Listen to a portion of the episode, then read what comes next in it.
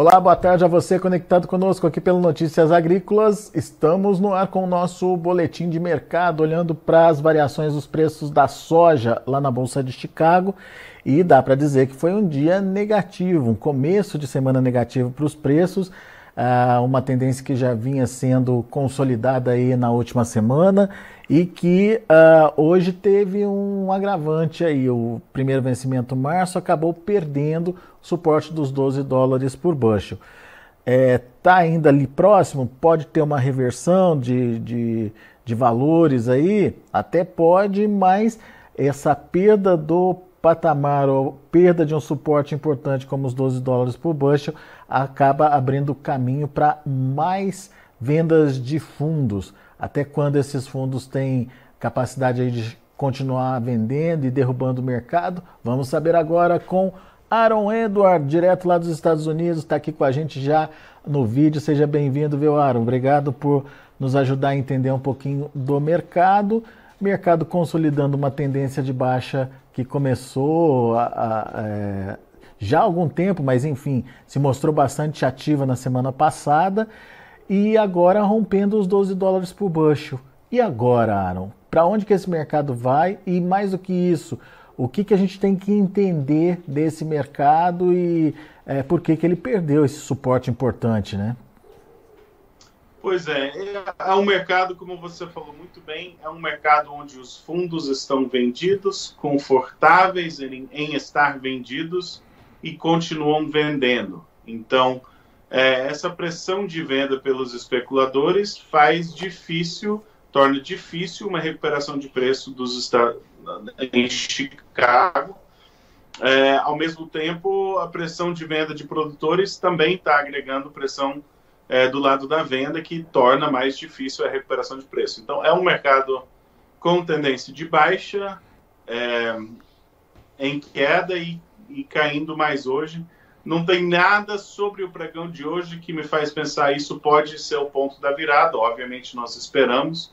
É muito difícil acertar o dia da baixa. É, mas, assim, nós tivemos no meio do ano passado negociação próximo de 11,50 e os fundos estão vendendo. Então, isso pode cair mais? Sim, pode cair. Isso é a, a tendência do momento. Não é uma notícia agradável, mas é a notícia é, de hoje. É.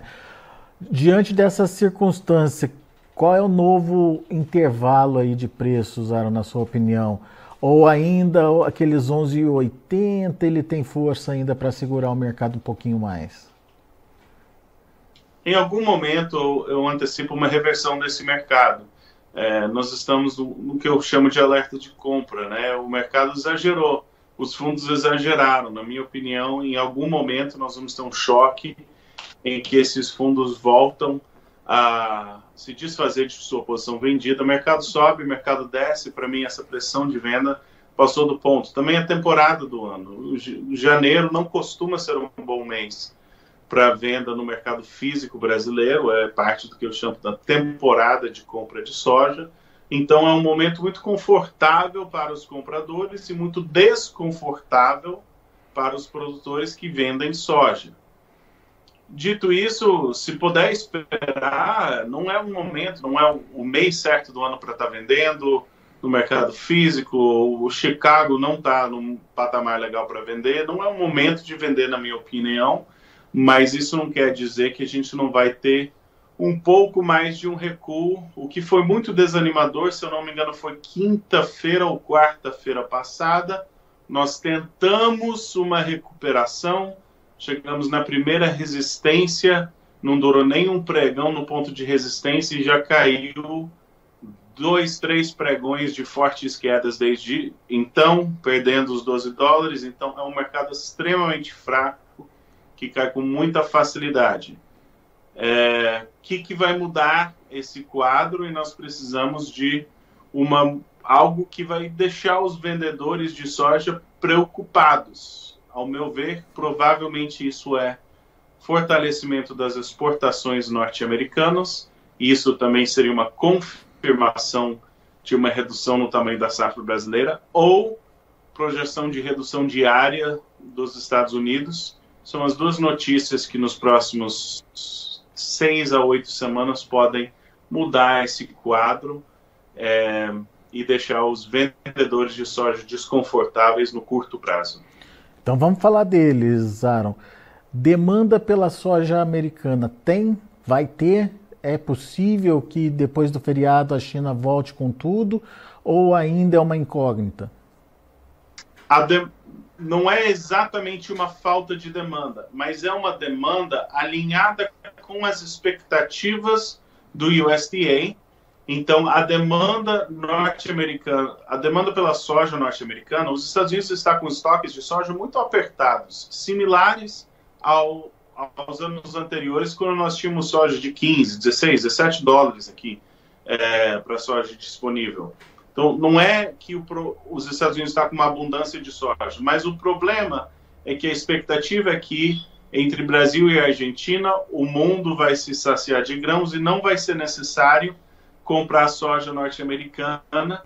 Então, as exportações que têm saído estão alinhadas com a projeção do USDA e por isso não trazem um choque de demanda que assusta o mercado. Hum. Então nós teríamos, não é que tem uma falta de demanda, mas a demanda está dentro das expectativas do USDA. O que nós precisamos é de um fortalecimento da demanda dos Estados Unidos e isso vai comprovar que a safra brasileira mais a safra argentina não foi grande o suficiente para atender a demanda mundial. Aí sim nós podemos ter uh, posições vendidas, desses especuladores vendidos, em uma saia justa, tendo que se desfazer dessas posições vendidas e nós podemos ter uma pressão de compra.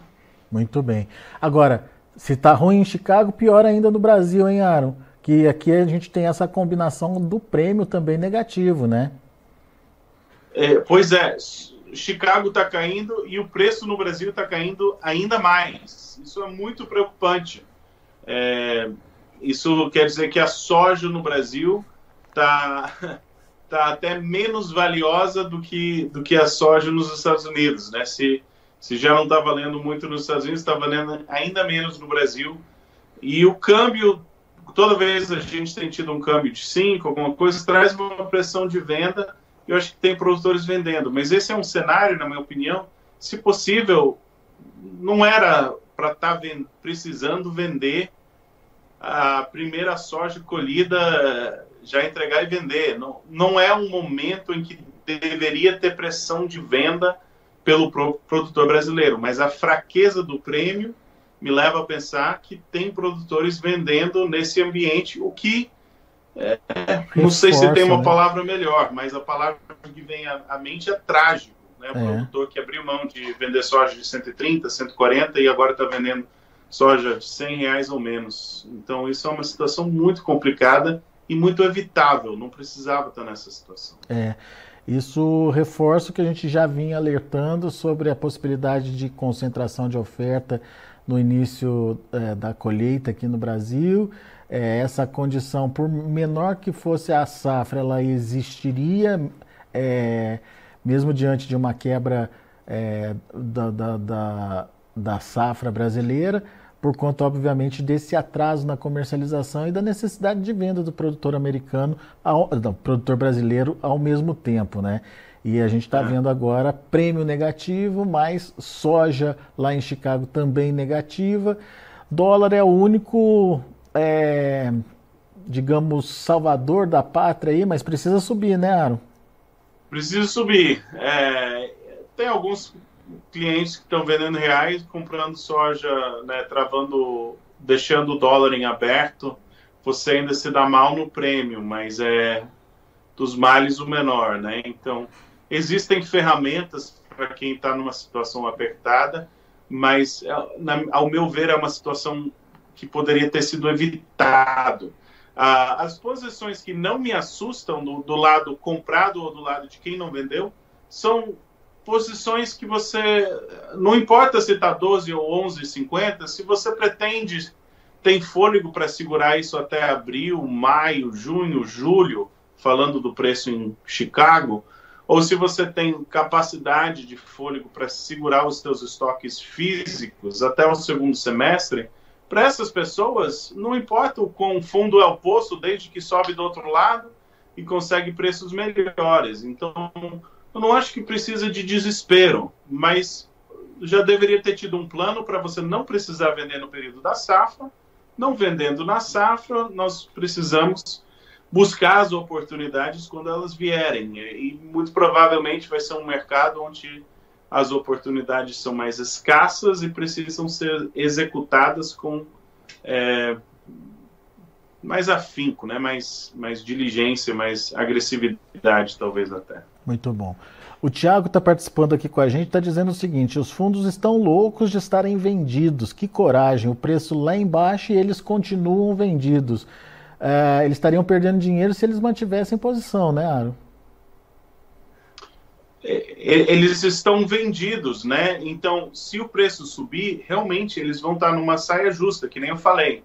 É, o, o que é bom para o potencial de preço é que nem aquela a, aquela bola de praia, né, que você segura debaixo d'água e quando você solta ele explode lá para cima. Então, essa pressão de venda, ela pode provocar uma forte recuperação em V se há motivo para preocupar os fundos. Mas hoje eles estão vendendo e o prêmio no Brasil está caindo a mais, eles estão falando, eita, 12 dólares está caro, vamos vender mais. Então, no curto prazo, eles venderam e continuam vendendo e continuam se dando bem e eles são dono da bola no momento.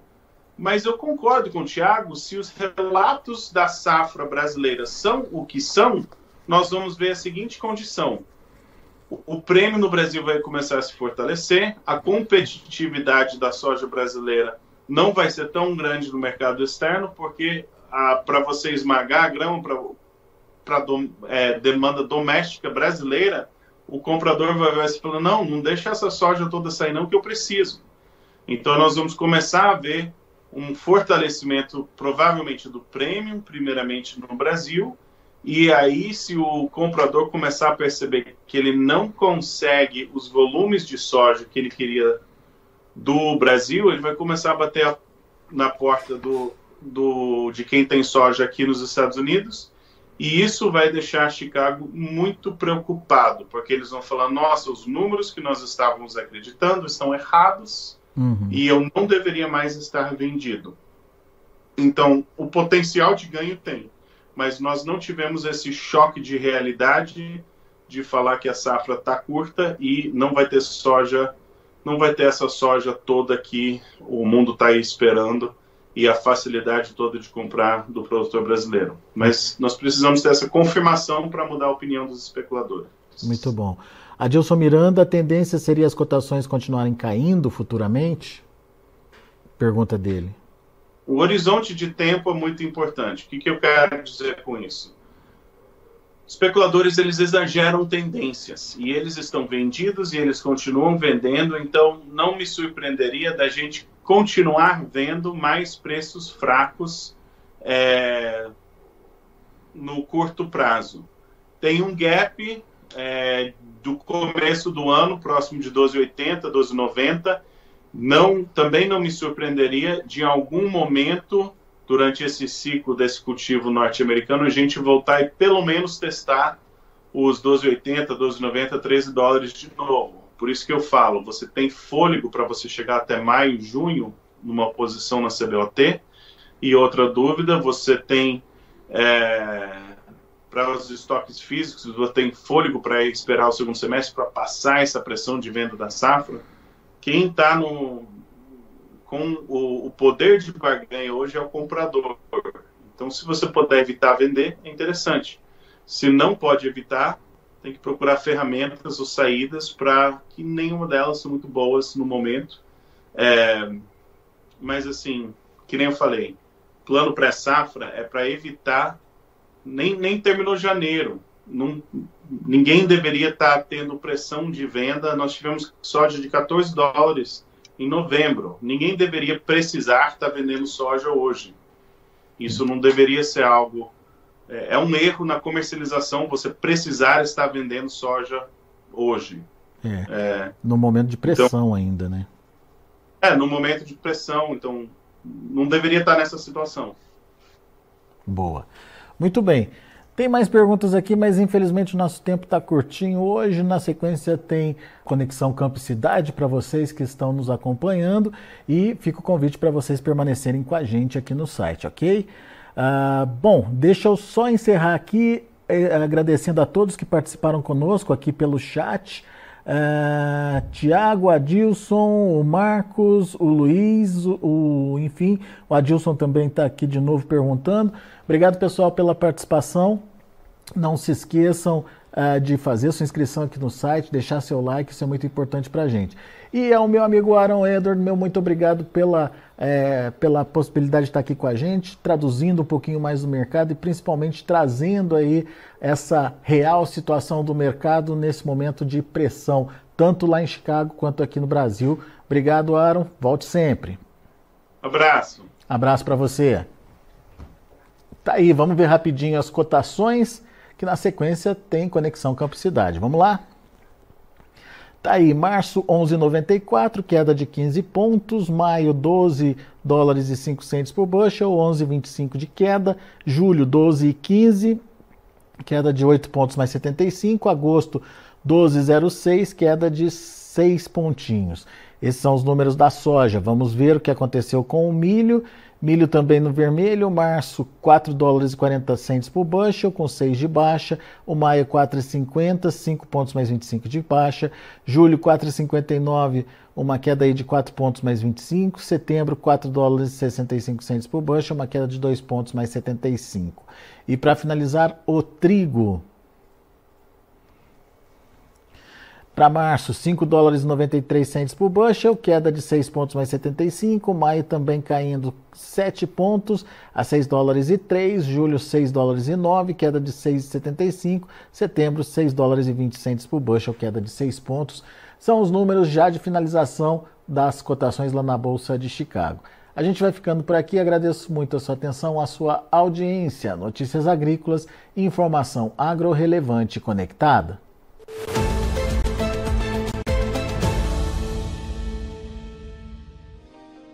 Inscreva em nossas mídias sociais. No Facebook, Notícias Agrícolas. No Instagram, arroba Notícias Agrícolas. E em nosso Twitter, arroba Norteagri. E para não perder nenhum vídeo, não se esqueça de nos acompanhar no YouTube e na Twitch Notícias Agrícolas Oficial.